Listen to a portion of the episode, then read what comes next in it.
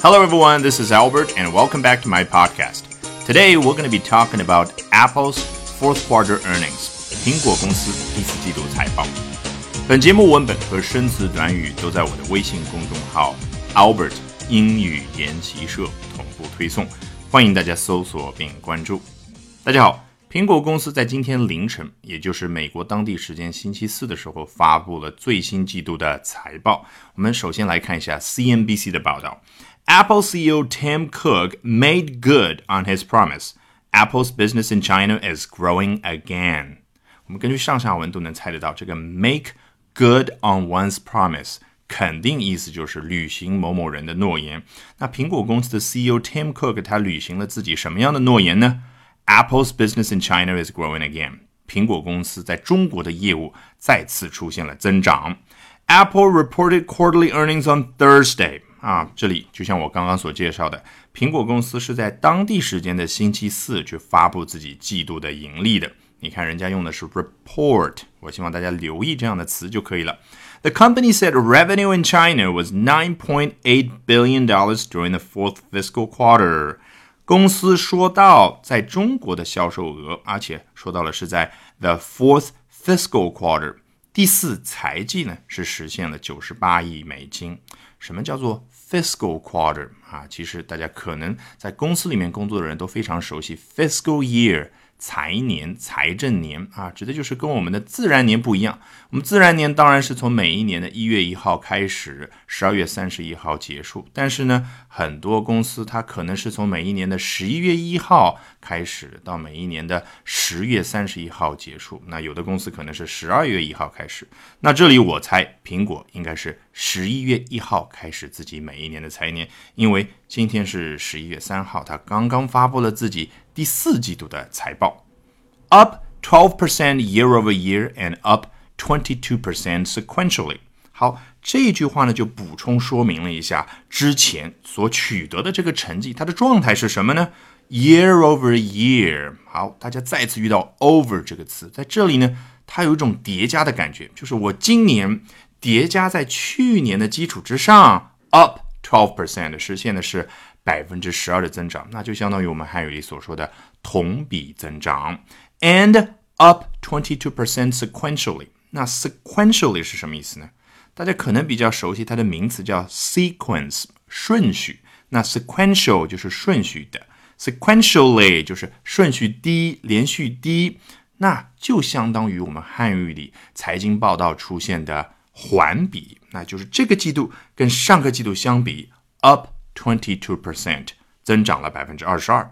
Last quarter, sales were down 10% year over year and 25% sequentially in the region. 啊，上个季度的时候呢，销售额，我提醒大家注意，这里用的是 sales，前面是什么？revenue，销售额出现了 down，完全是跟刚刚 up 是相反的方向，下降了百分之十 year over year。啊，顺便说一句啊，有的时候财经报道呢比较偷懒，它会写成 Y O Y，也就是这三个词它首字母的缩写，同样表示的就是同比。那 twenty five percent sequentially 前面没有写 down 或者 up，但是大家猜也知道，肯定就是把 down 省略了。上个季度的时候啊，它环比出现了百分之二十五的下降，毫无疑问，这不是一个很好的成绩。好，Wall Street Journal 华尔街日报是这样说的。Apple Inc. delivered its best quarterly growth in two years with 好，我们不先往下看就知道，凭借的是下面的这一两个东西，苹果公司 delivered。大家有没有感觉 deliver 这个词有一种交出成绩单的感觉啊？苹果公司它交出了漂亮的成绩单，the best quarterly growth in two years，两年内的最佳的季度增长。那苹果凭借什么实现这么好的成绩呢？两点：with strong sales in all of its key products。第一点就是在它所有的关键产品上实现了 strong sales，强劲的销售。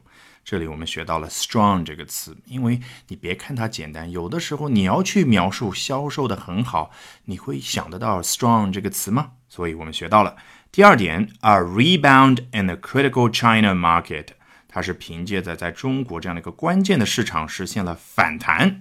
好，这句话还没有结束 as it prepares to start shipping its most important new iPhone model in a decade。啊，原来与上面这样的一个成绩同时相伴随发生的呢，是它准备去开始 ship。你看这个词啊，有很多的意思。其实我们之前财经报道里面经常碰到的，做动词讲，它指的就是我们汉语财经报道里面所说的出货啊。你想想，它可以用销售 sell 这样的一个词，但是呢，用出货是不是更传神？而且，特别是提到手机厂商的时候呢，这些记者特别喜欢用 ship 和 shipment。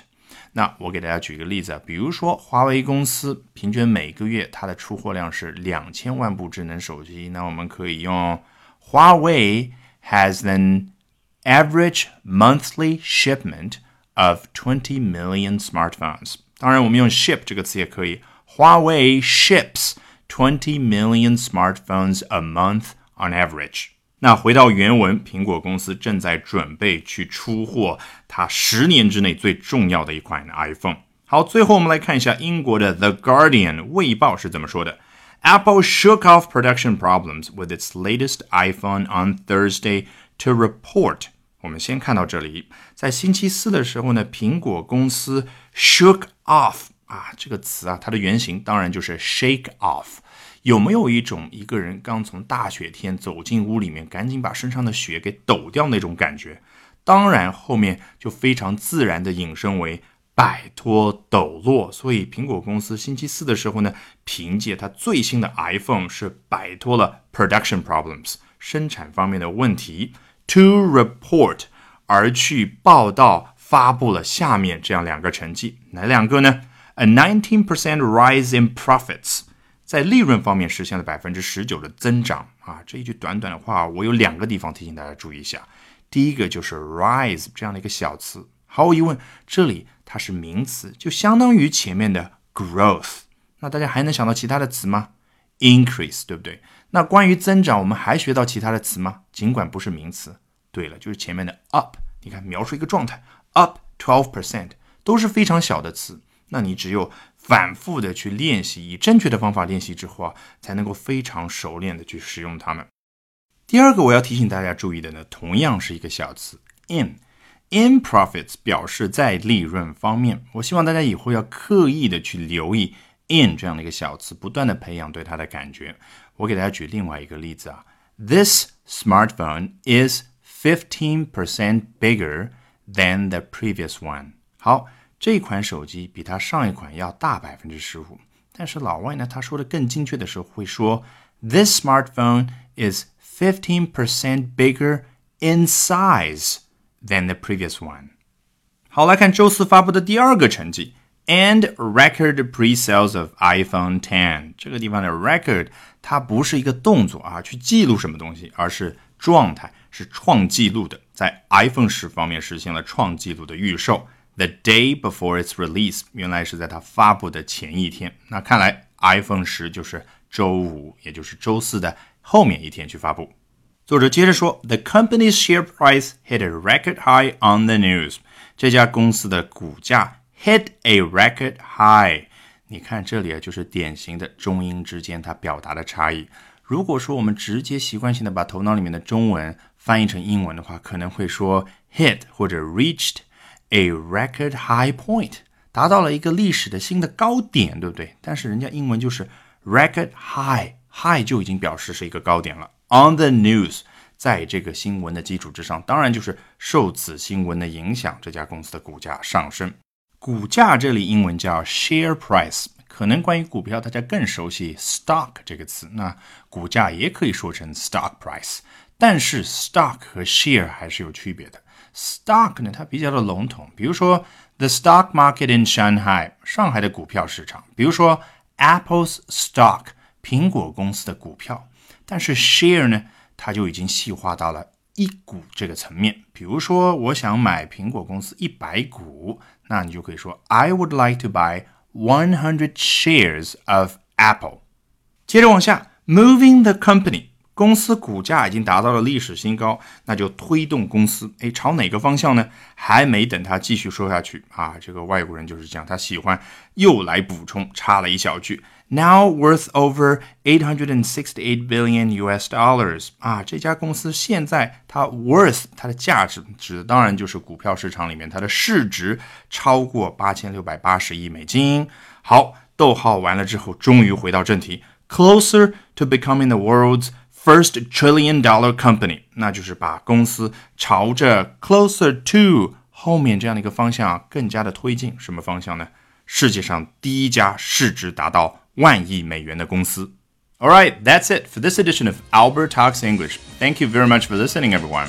从下周开始，我将在我的公众号 Albert 英语研习社的美剧电影课程里面开始讲解《The Founder》大创业家这部电影当中的精彩桥段。前一段时间我一直提到这部电影，它是描述 Ray Kroc 这样的一位创业人物如何把麦当劳从一家小店打造为全球餐饮巨头。